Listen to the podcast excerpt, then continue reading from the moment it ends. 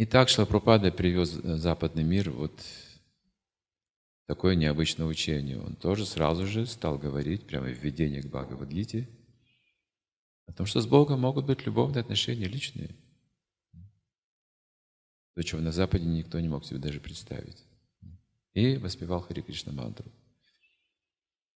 И таким образом люди стали испытывать трансцендентное блаженство, экстаз на фоне той культуры интеллектической. Также было много очень разочарованных людей, таких как хиппи, других также, которые остро почувствовали, ну, так же, как в России в свое время, люди остро стали чувствовать, что не хватает духовных знаний. Не хватает духовных знаний, силы духа, не хватает смысла жизни.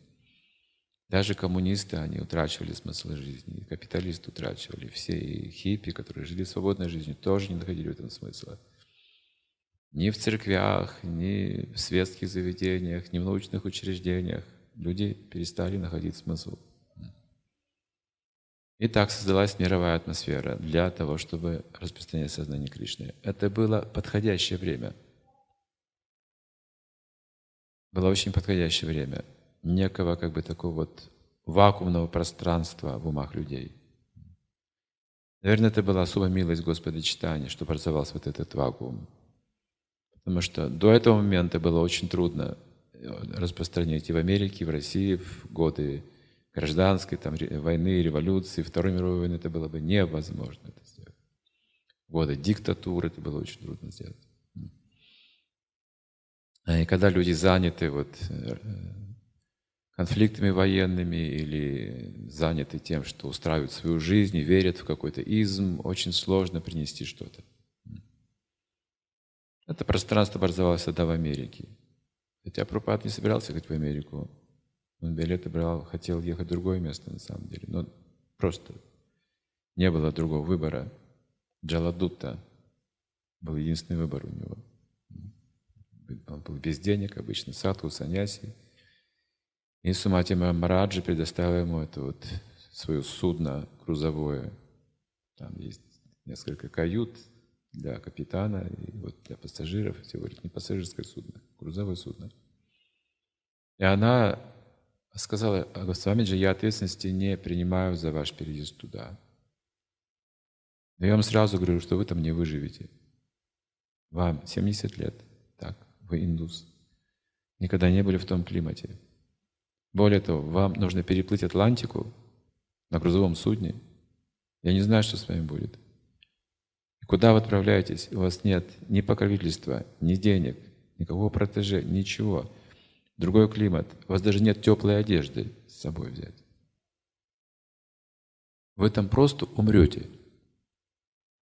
Она начала отказываться. Я не могу, не могу вас отправить туда. Они познакомились в Майяпуре.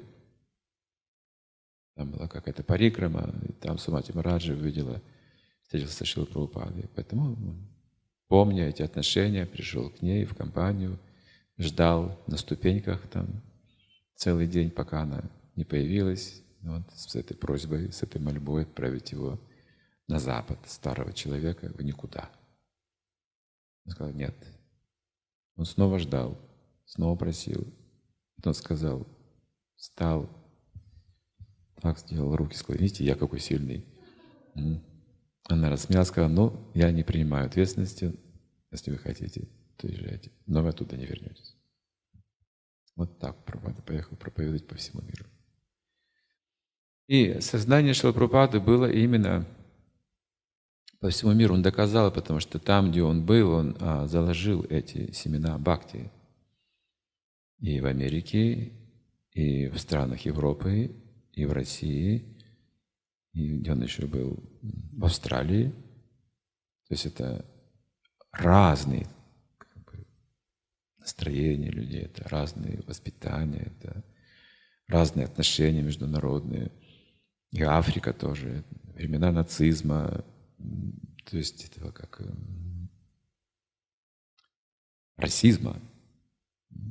Все это было уже. Как Шри Прабхупаде удалось везде принести мир? Это удивительно. Все люди воспринимали то, что он говорит сердцем. Это было потрясающе, это было невероятно. Везде, где он ни был, появлялись его ученики, преданные. Не просто появлялись, они перенимали его сознание, мировоззрение мира. Они обрели бесстрашие, чтобы проповедовать где угодно, где угодно, в любом направлении. В России проповедовали ученики, в Европе проповедовали ученики, в Англии они именно первые начали э, проповедь в Англии. Это всего лишь три пары грехаст добились успеха проповеди в Индии. Мои духовные братья саньяси приехали безуспешно. Три пары грехаст, говорит, приехали распространять стали там сознание Кришны. Итак, это сознание Прабхупады перенеслось к ученикам. Его духовные братья сначала не поверили, что это происходит. Никто не оказал ему поддержки, потому что никто не поверил. Пропада просил помощи, каких-то денег собрать, чтобы можно было открыть какой-то центр, храм. Здесь есть люди, которые будут интересоваться, они привлекаются, они могут повторять святые имена. Но ответ был таков от его духовных братьев, что проповедовать по всему миру нужно иметь полномочия от Господа читания. Не верили, что у него есть такие полномочия. Никто не мог такого представить, потому что Шилпрапада в их бытность был обычным грехастым. Но не был саньяси. Конечно же, его не воспринимали в этой роли духовные братья.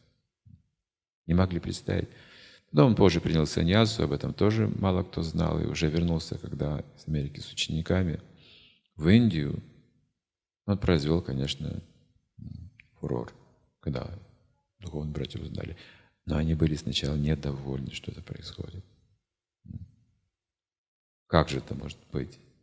Они повторяют мантру, хорошо, принимают инициации, да, но а у них качество в низших гунах.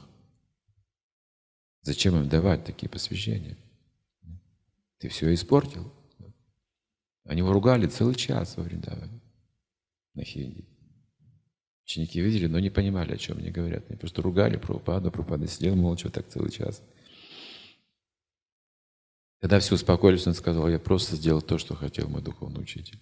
Все, что я хотел. Я попытался это просто сделать.